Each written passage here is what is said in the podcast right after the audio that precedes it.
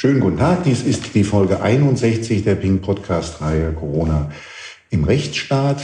Äh, und wir haben ja jetzt in den letzten äh, Wochen auch wieder einige bewegte Rechtsthemen äh, gehabt. Und trotzdem habe ich heute keine Juristen als Gesprächspartner, sondern einen ähm, Datenexperten, sage ich mal, um englische Worte zu vermeiden. Ich begrüße ganz herzlich Dominik Niebel, äh, Professor an der Universität Bonn. Grüße sehr, Liebe. Hallo. Freut äh, mich, dass ich mit teilnehmen darf an dem Podcast. Ja, ich bin ganz, ganz, ganz gespannt. Ich habe versucht ähm, äh, zu recherchieren, was Sie jetzt eigentlich mit deutschen Begriffen genau sind. Und da bin fündig geworden. Sie, sind, Sie, haben, Sie haben VWL mal angefangen und was hat, wie, wie kommt ein Ökonom, ganz die platte Frage, wie kommt ein Ökonom dazu, Statistikprofessor zu werden? Ja, also das ist auch ein bisschen eine Spezialität in Deutschland, dass es die Statistik sowohl bei der Mathematik angehängt gibt.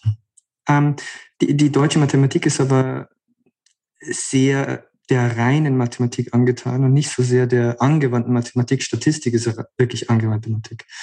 Ähm, jetzt gibt es noch sehr viele Statistik-Lehrstühle direkt bei den Fachbereichen, die viel mit Daten arbeiten, wie zum Beispiel den Wirtschaftswissenschaften, aber auch der Psychologie und ähm, auch die Physiker. Da, die haben dann ihre eigenen Datenprobleme und leisten sich dann einen, einen Statistiker im Team, der dann natürlich auch die Ausbildung der Studenten ähm, auf hohem Niveau gewerkstellt.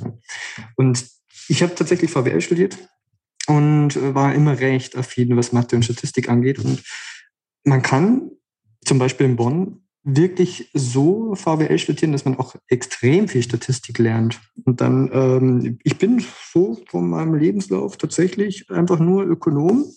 Was heißt schon nur?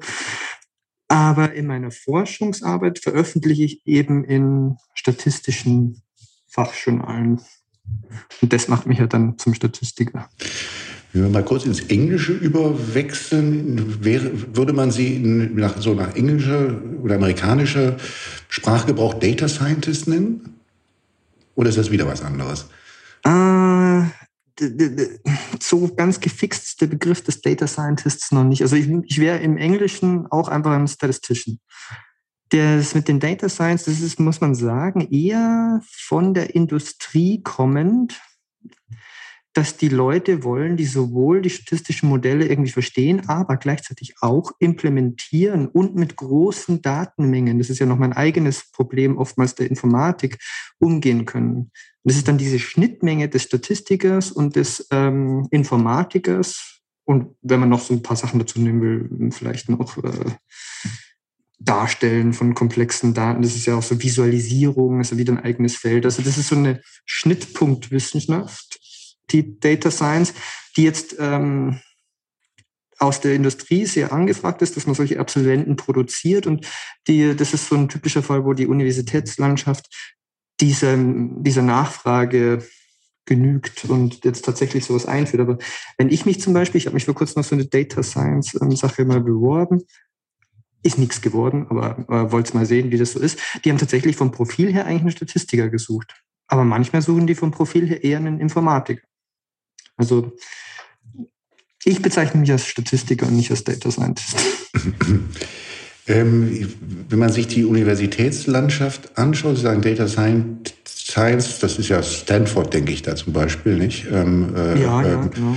Äh, ist, ist, ist da kann, muss man da sagen, Deutschland ist da zurück oder ist, oder ist Deutschland einfach widerstandsfähiger, was Rufe aus der Industrie angeht?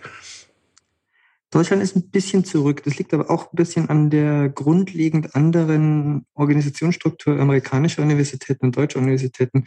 Die amerikanischen sind ja zu einem nur kleinen Teil öffentlich finanziert und zu dem viel größeren Teil privat. Und das gibt denen natürlich auch ein bisschen Flexibilität.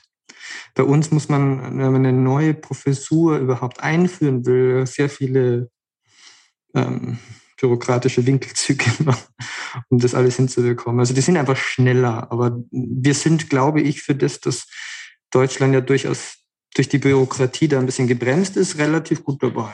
Also es gerade in Bayern gibt es relativ, gibt es diese KI-Initiative, aber andere Bundesländer machen das auch. Da passiert in den nächsten Jahren schon noch mehr. Jetzt haben wir hier schon ein paar Minuten gesprochen und das Wort Corona noch gar nicht erwähnt. Und jetzt will ich mal so langsam die Brücke schlagen. Ähm, wir reden ja im Augenblick viel über Modellierung und Modelle. Und ich habe gefunden, dass Sie promoviert haben über also Modeling Time Series and Panel Data. Also Sie haben sich schon beschäftigen sich schon länger mit dem Modellieren. Was ist, was versteht man denn eigentlich genau unter Modellieren? Ist das ein Fachbegriff jetzt aus der Statistik oder wo kommt das eigentlich her? Ja, eher so die aus der angewandten Mathematik im ganz generellen, dass ich versuche, Phänomene der Natur, der Gesellschaft, ähm, Dinge, die ich beobachte im ganz Allgemeinen, versuche durch ein Modell, das natürlich zwangsweise deutlich einfacher ist als die komplexe Wirklichkeit. Ich versuche es durch ein Modell zu, man sagt, approximieren, nah dran zu sein, nicht jedes Detail mitzukriegen, weil im Detail kann man sich auch gerne verlieren. Man will die großen Strukturen, die wichtigen Strukturen in ein Modell fassen. Und das kann man natürlich dann versuchen, in ein mathematisches Modell zu packen. Das machen angewandte Mathematiker mit verschiedensten Verfahren. Statistiker versuchen das immer dahingehend zu machen, dass sie ein Modell haben, das sie dann mit Daten füttern können und zum Beispiel Vorhersagen produzieren können. Wie schaut die Entwicklung morgen, übermorgen, nächste Woche aus? So, solche Sachen. Welche Rolle spielt das Modellieren bei künstlicher Intelligenz?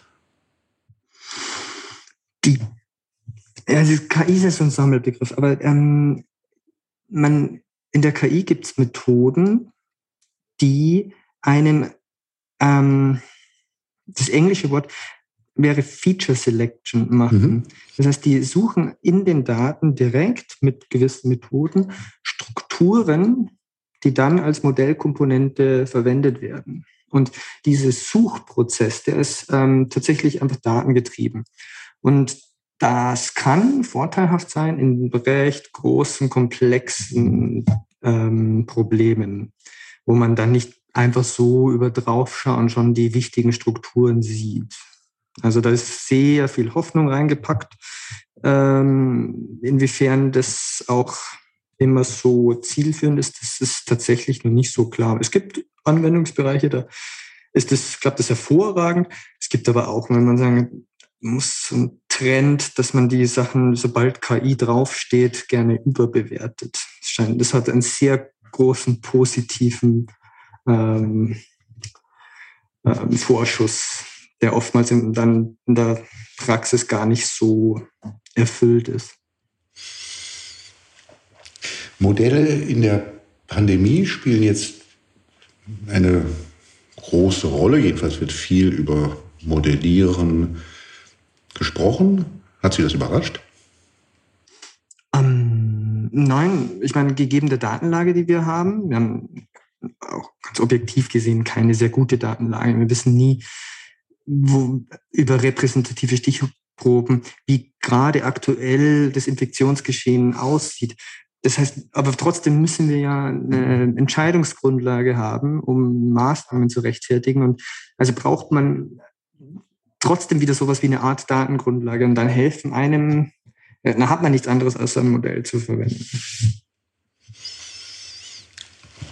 Und ähm, ist das, ähm, was ist so Ihre Sichtweise? Ähm, werden die, also bei, bei nicht vorhandener Datenlage oder, oder schlechter Datenlage, so verstehe ich sie, wirkt sich das ja auch auf die, Modell, auf die Modelle dann nachher aus. Also je oder vielleicht erläutern Sie mal kurz, wie denn eigentlich überhaupt diese, diese Kurven, die wir dort immer sehen, diese Modelle, wie die denn eigentlich überhaupt so im Grundsatz äh, zustande kommen.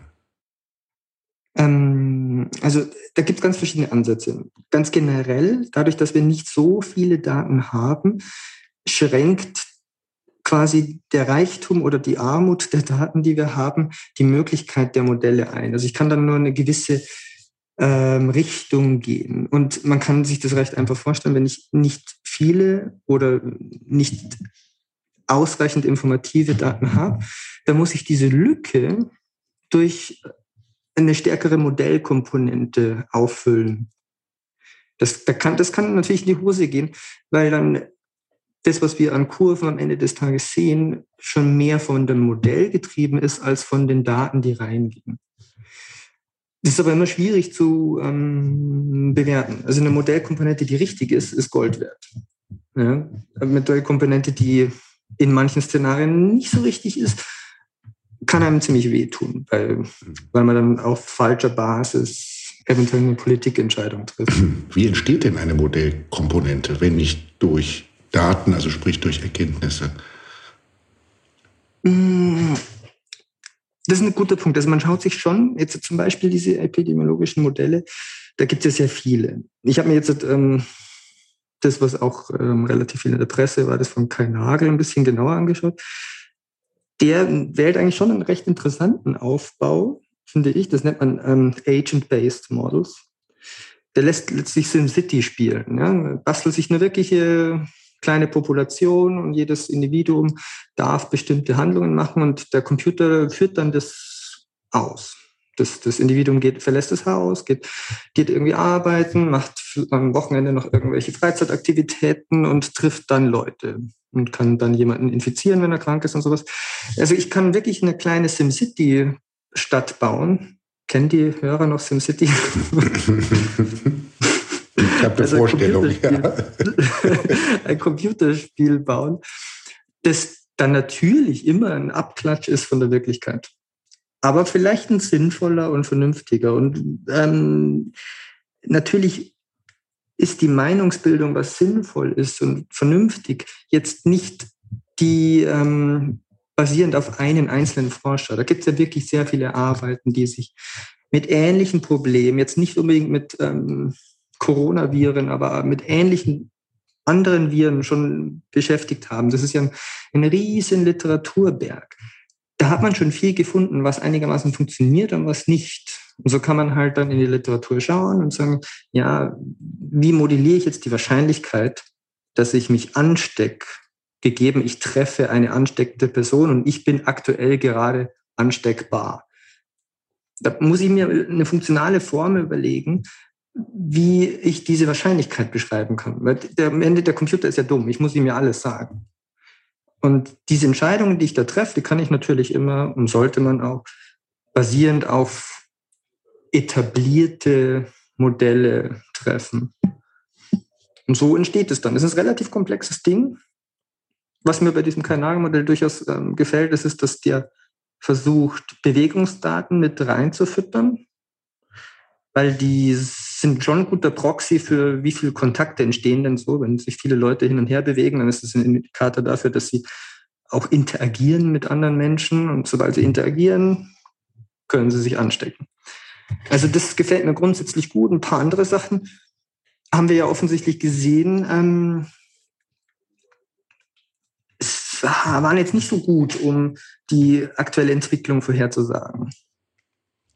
Vielleicht mal kurz eingeführt für die Hörer, die mit dem Namen Nagel jetzt nicht sofort etwas anfangen ähm, können. Er wird im Moment als einer der äh, einflussreichsten Regierungsberater bezeichnet. Ähm, er ist Physiker hier in Berlin an der TU und äh, hat und dort Professor für Verkehrssystemplanung und Verkehrstelematik, ist also ein Verkehrsforscher, der sich jetzt halt ähm, mit Modellen oder Art von Modellen, so verstehe ich das, die er als Verkehrsforscher entwickelt hat, jetzt ähm, an die Infektionsforschung quasi gemacht hat. Woher weiß denn so jemand, wie ansteckend was ist? Das sind ja Sachen, die alle in die Modelle mit einfließen müssen. Ja, also äh, bei, wie gesagt, bei einigen Sachen kann man einfach in die Literatur schauen und ähm, gewisse Wahrscheinlichkeitskonzepte. Da wählt man dann bestimmte Wahrscheinlichkeitsverteilungen und parametrisiert die, also setzt da irgendwelche freien Parameter auf gewisse Werte. Ähm, die kann man dann literaturbasiert machen. Andere muss man durch Plausibilitätsargumente treffen. Also was ich mir ein bisschen angeschaut, ein wichtiger Parameter ist die Kontaktintensität. Also wie ähm, intensiv ist ein Kontakt, wenn ich zum Beispiel im Kindergarten, wenn sich Kindergarten, Kinder treffen im Kindergarten, oder wie intensiv ist ein Kontakt, wenn ich hier ins Büro mal gehe und da Kollegen treffe. Und das sind alles ähm, teilweise ähm, fundierte und teilweise verplausibilisierte, ähm, letztlich educated guesses, sagt man da gerne. Also ein, ein guter, ähm, ähm, mhm. gutes Raten. Hoffentlich gutes Raten. Das, also plausibilisiert ist für Sie ein, ist dasselbe wie educated guess, ja? Ja. Okay, okay, das, das fiel mir schon auf gerade, ja. Aha. Wie kann man denn eigentlich, also, ähm, mir auch nochmal das Nagel angeschaut, äh, er war ja auch im äh, Bundestag jetzt als Sachverständiger, als es um die Bundesnotbremse ging, wird vom Bundesverfassungsgericht dann auch Bezug drauf genommen in seiner Entscheidung zur Ausgangssperre. Ich habe mir das nochmal auch angeschaut, ähm, äh, wie, also wenn, wenn, wenn so wie, so wie ich sie verstehe, quasi die Datengrundlage oder jedenfalls Teil der, Teil der Grundlage einerseits educated guesses sind und andererseits Erkenntnisse aus der Literatur sind. Wie kann man denn da eigentlich noch nachvollziehen, ob er die richtige Literatur gelesen hat? Und, und, und wie kann man noch auseinanderhalten Literatur und, ähm, und, und, und Plausibilität? Also gibt es irgendeinem, noch irgendeinem Weg, das dann tatsächlich auch nachzuvollziehen, wie fundiert äh, äh, letztlich die, die Datenbasis ist. Also ich als Laie kann das natürlich nicht beurteilen, aber können Sie das beurteilen, wenn Sie, wenn Sie um, ähm, sowas sehen? Also oder? mit diesen agentenbasierten Modellen oder auch generell mit diesen sehr, hm, das ist weit weg von der Statistik, muss ich sagen. Also der Statistiker arbeitet mit anderen Modellen. Aber ich habe es trotzdem mir so ein bisschen angeschaut und muss sagen, alle funktionalen, also ob ich eine Exponentialfunktion wähle mit und dann, dann gibt es einen Parameter, wie ich den Parameter an sich wieder von anderen Parametern abhängen lasse. Da sind die Entscheidungen alle recht äh, literaturbasiert, da kann man gar nichts sagen. Ähm, die Frage ist, wie man dann auseinanderdröseln kann, an welchem Stelle ist ein Schwachpunkt und was ist, ähm, was ist jetzt der Ur, was ist die Ursache, warum es mal komplett in die Hose gehen kann, so eine, Prä äh, eine, eine Vorhersage? Das ist gar nicht einfach. Da müsste man mit dem Modell selber arbeiten. Also ich hätte schon ein paar Punkte, wo ich sagen würde, oh, das, das ist gefährlich. Zum Beispiel immer, wenn man mit einer Exponentialfunktion arbeitet, dann haben wir ja gesehen, das ist ja auch immer das Argument, angeblich versteht niemand, wie der exponentielle Verlauf von irgendwas ist. Ähm, ist klar, wenn, wenn es irgendwas gibt mit einer exponentiellen Komponente, dann geht es extrem schnell nach oben oder aber auch, das ist wichtig, extrem schnell nach unten. Und da würde ich sagen, das ist eine, eine Gefahr immer, wenn man eine Exponentialfunktion irgendwo reinpackt beim Modellieren. Weil zum Beispiel das, das, die Wahrscheinlichkeit, dass man sich ansteckt, die hat so einen Exponentialfunktionsteil drin, die kann ziemlich schnell auf Null runtergehen, der Exponentialfunktionsteil, und dann ist die Wahrscheinlichkeit, dass ich mich auch wirklich anstecke, fast schon immer eins. Das heißt, das Modell kann relativ schnell in so eine Phase kommen, wo fast alle Ansteckungen eins sind, mit Wahrscheinlichkeit eins auch wirklich ähm, stattfinden. Und dann treibt das Modell natürlich extrem hohe Zahlen auf einmal hoch. Das, habe ich jetzt nicht verstanden. Das, das würde ich, würde ich aber gerne verstehen. Okay. ähm, also, ähm, äh, was, was heißt denn überhaupt eine Exponentialfunktion? Was ist, also ich weiß, was, was mit Exponential gemeint ist, aber was heißt, ich baue eine Exponentialfunktion ein? Ähm, zum Beispiel muss ich ja durch eine ganz normale funktionale Form, die muss ich selber dem Computer sagen, wie das auszusehen hat, ähm, wie hoch, wie sich die Wahrscheinlichkeit verhält, dass wenn ich eine Person treffe und gerade aktuell ansteckbar bin, dass ich mich auch tatsächlich anstecke. Und da kann ich einfach nur 0,5 immer setzen, das wäre ziemlich dumm. Ich will es irgendwie von, den, ähm, von der Umgebung und auch von den Personen, die ich so treffe, abhängen lassen. Wenn ich die in einem sehr kleinen Raum mit vielen Leuten treffe, dann, dass ich es dann von irgendwem mich infiziere, ist relativ hoch die Wahrscheinlichkeit. Also ich will irgendwelche funktionalen Einflussgrößen auch tatsächlich in der Wahrscheinlichkeit widerspiegeln lassen können. Und das macht dann eine Funktion. Die sammelt alle Inputs und spuckt das Output der Infektionswahrscheinlichkeit aus. Wenn diese Wahrscheinlichkeitsfunktion, das treffe ich einfach so als Entscheidung. Mhm. Ja, und in der Literatur, nicht nur bei Nagel, haben viele Leute, äh, nehmen die so eine Exponentialfunktion. Das ist dann, ähm, die nehmen eigentlich 1 minus der Exponentialfunktion. Das, das motiviert man dann mit einer Poisson-Verteilung und dann die Wahrscheinlichkeit, dass ich eben mich nicht infiziere, hat dann eine Exponential mit Lambda irgendwas und dann nehme ich das Gegenwahrscheinlichkeit, dass ich mich infiziere. Deshalb kommt da diese mit einer, mit einer tatsächlich fundierten Argumentation diese Exponentialstruktur da rein. Das ist aber fürs Modellieren wiederum relativ instabil, weil es kann sein, dass die Parameter durch, weil das macht ja nur das Modellfitting, das setzt dann die, die Parameter fest. Es kann sein, dass das ähm, zu die Exponentialfunktion, die, die läuft zwischen 0 und unendlich nach oben, dass ich relativ schnell zu den ganz kleinen Werten rutsche. Das heißt aber in diesem Modell, dass ich, dass die Wahrscheinlichkeit, dass ich mich in, anstecke, schon fast bei 1 ist. Mhm. Wenn ich aber äh, in diesen Bereich reinrutsche, dann gibt es ganz viele infektiöse Ereignisse. Und dann ähm, kann es sein, dass es diese explodierenden Zahlen gibt, die dieses Modell ausgespuckt hat. Das ist, wäre eine inhärente Instabilität von diesem Modell. Kann aber auch sein, dass es total vernünftig ist. Ja? Das ist ich kenne, ich habe das noch nie damit gespielt. Ja? Ich, man müsste da ein bisschen mehr spielen. Statistiker machen das auch ein bisschen anders. Die würden bevor ich so ein, so ein, ein Modell zur Vorhersage veröffentlichen kann, ich habe das ja in der Statistik gemacht, da müssen wir wahnsinnig viele andere Modelle vergleichen und Vorhersagescores ähm, liefern und dann unser Modell mit State-of-the-Art-Modellen ranken. Das, ist ein wahnsinnig aufwendiger Prozess, bis man das durchkriegt. Diese ähm, Modelle, die wir hier da immer so sehen, die, die sind eigentlich gar nicht dafür gemacht, um diese Vorhersagen zu machen. Das ist eigentlich ein bisschen ein Missverständnis. Die sind dafür gemacht, verschiedene Szenarien durchzuspielen. Was passiert, wenn wir alle Masken tragen? Was passiert, wenn wir sie alle runter machen? Was passiert, wenn wir die Schulen so machen? Diese Szenarien durchspielen, das ist der Hauptpunkt bei diesen Modellen. Das Problem, was jetzt aber passiert ist, die ähm, Maßnahmen, die zum Beispiel dieses Nagelmodell vorgeschlagen hat, wurden ja mehr oder weniger implementiert. Das hat dann dieses Szenarienmodell letztlich zu fast einem Vorhersagemodell letztlich gemacht, weil wir haben fast genau die, die Maßnahmen so implementiert, wie das Modell das vorgeschlagen hat. Und dann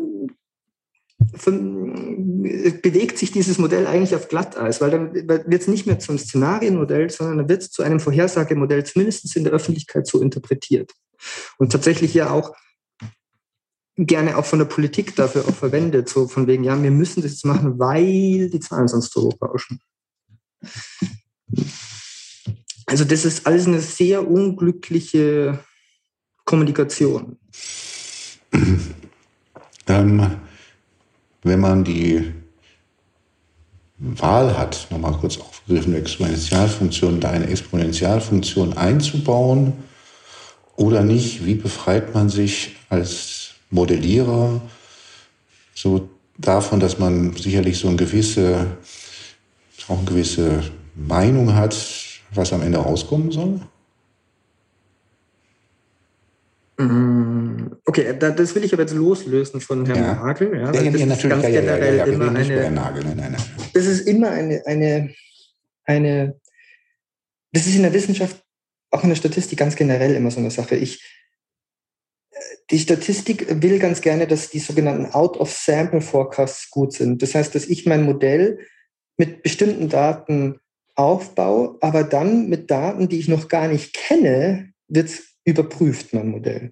Sodass genau das, was Sie gerade sagen, dass ich das nicht so drehen kann, alle freien Parameter, sodass das gewünschte Outcome da ist, dass das unmöglich ist. Das ist aber nur ein Wunschdenken. So läuft es in der Regel oft nicht. Ja? Ich, kenn, ich bin ja am Ende des Tages derjenige, der den Datensatz aufteilt in den, ähm, in den Teil, den ich nicht sehe, angeblich, und den Teil, den ich sehe. Das wäre aber das Allerbeste, dass man ähm, versucht, den unbekannten Datenteil vorherzusagen. Ähm, weil dann ist man nicht in Versuchung, irgendwelche mhm. ähm, Sachen so zu, zu drehen, dass das Outcome das ist, was ich gerne hätte. Und das, generell ist es natürlich schwierig, weil wenn ich sehr viele freie Parameter habe, an denen ich ähm, Entscheidungen treffen muss, dann treffe ich die auch so, dass das Outcome das für mich plausible ist. Das ist kaum zu trennen ähm, von, von dem, was ich gerne hätte, weil, und was tatsächlich gut wäre, weil ich kann mich auch irren, was gut wäre. Also das, das ist ein, ein Problem der Modellfindung per se. Das ist schwierig. Deshalb gibt es auch eine, ähm, ein, man ist quasi ein bisschen verpflichtet, eine große Demut vor seinem eigenen Modell mit sich zu tragen. Also es gibt zum Beispiel einen Wissenschaftler, der heißt Carl Bergstrom äh, oder Bergstrom, auf, mhm. äh, jetzt mal ganz plattdeutsch ausgesprochen, der, den finde ich ganz großartig. Der ist an der University of Washington, eine der ganz großen Unis. Der hat auch ein epidemiologisches Modell aufgebaut, um zum Beispiel den Effekt von Schulschließungen und von äh, Massenschnelltests in Schulen einzuschätzen. Und der schreibt da, ähm, wie, ich kann einfach mal frei auf Deutsch übersetzen, wie jedes epidemiologische Modell ist auch unseres eine krasse Vereinfachung der komplexen echten Welt. Und zwar so weit, dass ähm, das nicht mehr die echte Welt akkurat reflektieren kann. Und jetzt kommt's. Ähm, es wird sehr wahrscheinlich ineffizient sein, auch nur den plausiblen Bereich der möglichen Outcomes vorherzusagen. Das ist eine Bescheidenheit vor so einem Modell, die aus meiner Statistikersicht eigentlich immer angebracht ist. Weil äh, ich als Statistiker mit meinen Vorhersagemodellen, ich habe so oft gesehen, wie selbst die besten State-of-the-Art-Modelle in die Hose gehen, sobald irgendwie eine kleine neue Komponente mit reinkommt, weil die habe ich ja noch nicht in den Daten. Und dann kann das komplett in die Hose gehen. Deshalb ist es eigentlich kaum gerechtfertigt, dass man sich über so Vorhersagemodelle wirklich wichtige Politikentscheidungen macht. Das einzige Problem, das wir haben, wir haben nichts anderes. Wir müssen es irgendwie auf solche Modelle basieren. Ähm, jetzt gibt es dann ja auch noch die Komponente Aufmerksamkeit. Und da gibt es ja so eine, wir beobachten ja viel und ich halte die Beobachtung für richtig, ähm, dass also je krasser, je krasser die Vorhersagen sind, desto mehr Aufmerksamkeit man wiederum in den Medien bekommt, die ja auch alle unter dem Diktat der Aufmerksamkeitsökonomie äh, stehen.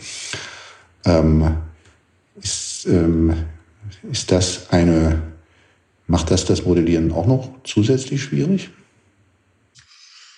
Die Erwartungen, die hm. da vielleicht auch ja, also darauf gerichtet sind? da, ganz generell macht natürlich die Grammatik der Medienlandschaft, ähm, gerade jetzt, wo jeder nach Informationen hungrig ist, jeder will wissen, wie es aussieht, weil wir so wenig wissen. Ähm, und dann machen so, so ähm, krasse Szenarien natürlich ähm, große, verursachen große Sorge und ähm, bekommen große Aufmerksamkeit. Das ist an sich ein Problem, ja.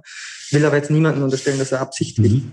verrückte Szenarien abbildet. Ich sehe da eher noch so ein bisschen, wenn ich jetzt gefragt werden würde, ich, Gott sei Dank hat mich niemand gefragt, wenn ich jetzt gefragt werden würde, basteln Sie doch mal so ein Modell, dann würde ich eigentlich, ich meine, dann ist man, ich, nein, ich, ich würde mich weigern, es zu tun, aber man ist dann wahrscheinlich schon geneigt, eventuell zu sagen, ah, ich mache lieber, ich gehe lieber mal auf Nummer sicher und äh, mache eher so ein bisschen Worst Case, weil wenn ich es jetzt ganz verhau und dann machen wir das auf und dann fliegen mir die Zahlen um, um die Ohren, dann ist auch blöd. das ist vielleicht mhm. blöder als anderswo. Also ich will niemandem was unterstellen, niemandem, ja. Aber es gibt sicherlich so, ich persönlich hätte wahrscheinlich so eine Tendenz. Weil, weil ich will ja nicht verantwortlich sein für das, dass es dann, ähm, dass ich derjenige bin, der den Tod gebracht hat. Also da steckt schon eine, eine Art Versicherungsdenken auch mit drin, wäre bei mir jetzt der Fall. So von oh, äh, da will ich jetzt aber eher auf Nummer sicher sein. Also wenn ich in, in meinem eigenen Modell beim Entscheiden von verschiedenen Komponenten sehe, dass das Ding manchmal ziemlich krass nach oben abfliegt und mir absurd hohe Zahlen ausspuckt, dann kann ich es sogar die absurd hohen Zahlen noch rechtfertigen, weil es beim Infektionsgeschehen kann es auch wirklich unangenehm werden. Und dann bin ich ja auch fein. Dann, dann bin ich quasi immer auf der sicheren Seite. Das, das könnte vielleicht eine Begründung sein, warum es besser ist, ähm, Instabilität in die eine Richtung zu akzeptieren, als Instabilität in die andere Richtung. Warum, warum sagen Sie, hätten Sie das abgelehnt, wenn Sie gefragt worden wären? Ah, ich bin da nicht der Expertise. Ich, ich, ähm, das, das, das, ich bin wirklich Statistiker. Ich, ähm, ich bin sogar innerhalb der Statistik aus so einer ich, ich, mag das Wort Schule nicht, aber, aber ein, bisschen, ein bisschen trifft schon zu. Ich bin so ein richtiger Nicht-Parametriker. Der, wie der Name schon sagt, ich mag parametrisierte Funktionen überhaupt gar nicht gerne. Also, ich, ich was ist auf Klardeutsch eine parametrisierte Funktion? Das naja, wenn ich, wenn ich allein die Entscheidung treffe, dass, es, ähm, dass da eine Exponentialfunktion drin ist, und dann, dann habe ich ja schon eine, eine, eine Entscheidung, eine, eine, Para, eine Familie von Funktionen festgesetzt, nämlich die Familie der exponentiellen Funktionen. Dann kann ich noch ein paar, paar Parameter ähm, versuchen, mit Hilfe von Daten abzuschätzen. Aber allein das, das ist schon fast zu viel aus meiner Statistikecke. Ich will noch nicht einmal sagen müssen, dass es die Familie der exponentiellen Funktionen ist. Und ich, mir ist es egal, die Daten müssen mir sagen, wie die Struktur aussieht. Und das heißt dann nicht parametrische Statistik. Das geht manchmal ziemlich gut. In manchen Bereichen geht es nicht.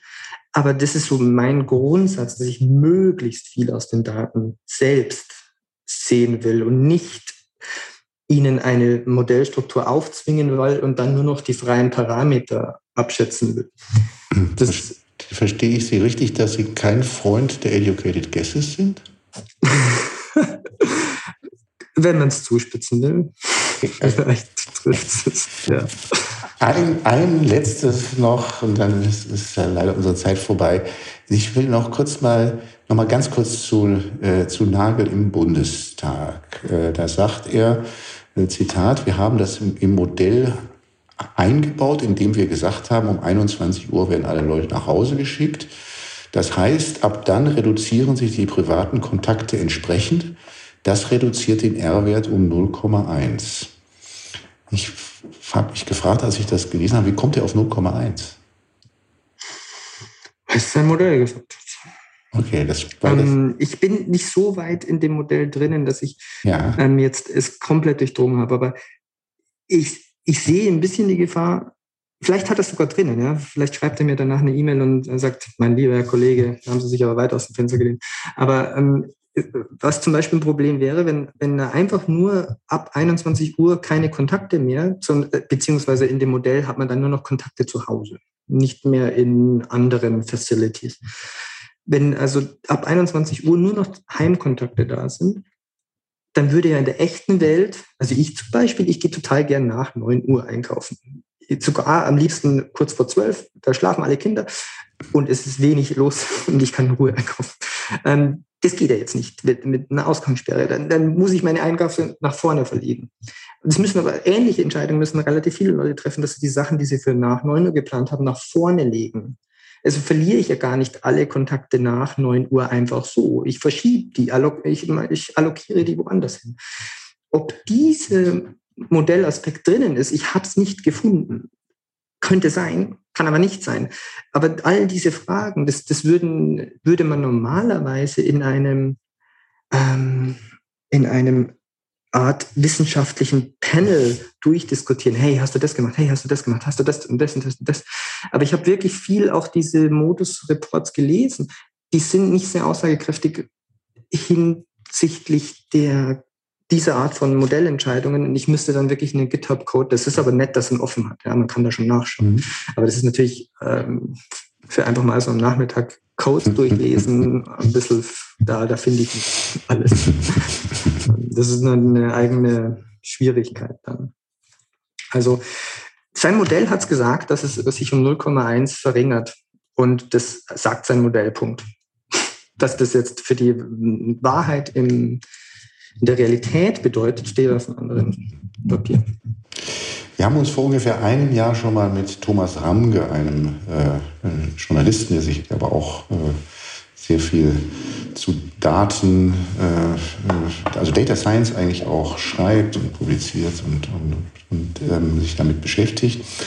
Ähm, da haben wir schon einmal über Modelle gesprochen. Also ganz am Anfang der Pandemie, und da erinnere ich mich jetzt gerade, da fiel immer das, der, er nannte das immer Scheinevidenz. Also die sozusagen die die Vermittlung von, und das ist ja, das trifft sich ja mit dem auch, was, was Sie auch eingangs gesagt haben, also die, also die Vermittlung von Sicherheit in unsicheren Zeiten, nicht? Ähm, äh, mhm. die, äh, äh, die dann halt auch sicherlich eine Komponente ist, warum man so sehr darauf hofft, äh, die Wirklichkeit abbilden zu können durch oder vorhersagen zu können durch, mhm. durch diese Modelle.